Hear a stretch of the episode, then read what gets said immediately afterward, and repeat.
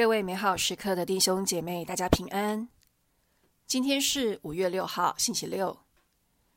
本日的主题是宣讲的准备，来自《宗徒大事录》十三章四十四到五十二节。保禄在安提约基第一次讲道后的那个安息日，全城的人几乎都聚集了来，要听天主的圣道。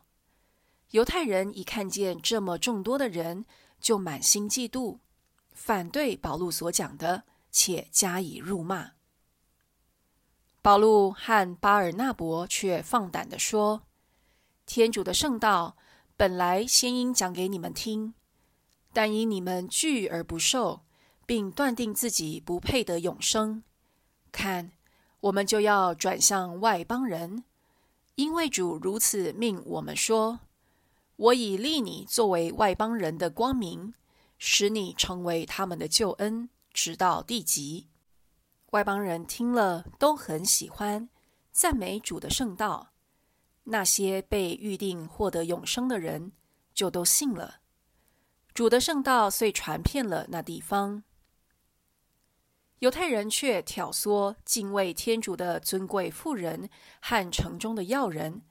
发动迫害保禄和巴尔纳伯，把他们驱逐出境。二人就把脚上的尘土向他们服下，往伊科尼涌去了。门徒都充满喜乐和圣神。保禄在安提约基第一次讲道后的那个安息日，全城的人几乎都聚集了来，要听天主的圣道。想象一下这个壮观的画面，你心中是否浮起一些好奇或者是疑问呢？到底是什么让这么多人想来听天主圣言呢？又如果天主的真理千古不变，是能赐人们永生的福音，那么为什么今天很多时候教友们参加弥撒讲道的时候，却经常心不在焉，甚至打盹划手机？今天我们试问自己，有多少时候我虽参加弥撒，却记不得宣讲的内容？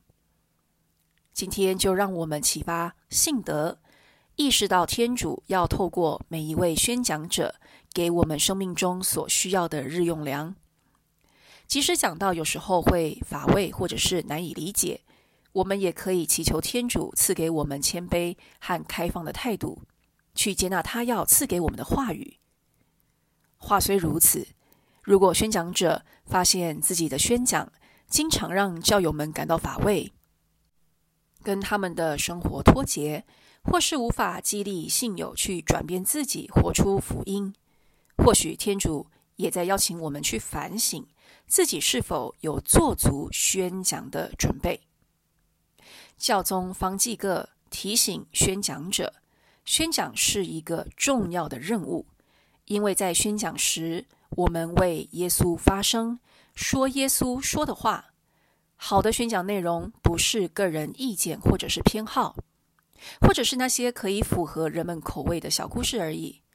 好的宣讲需要慎重的准备。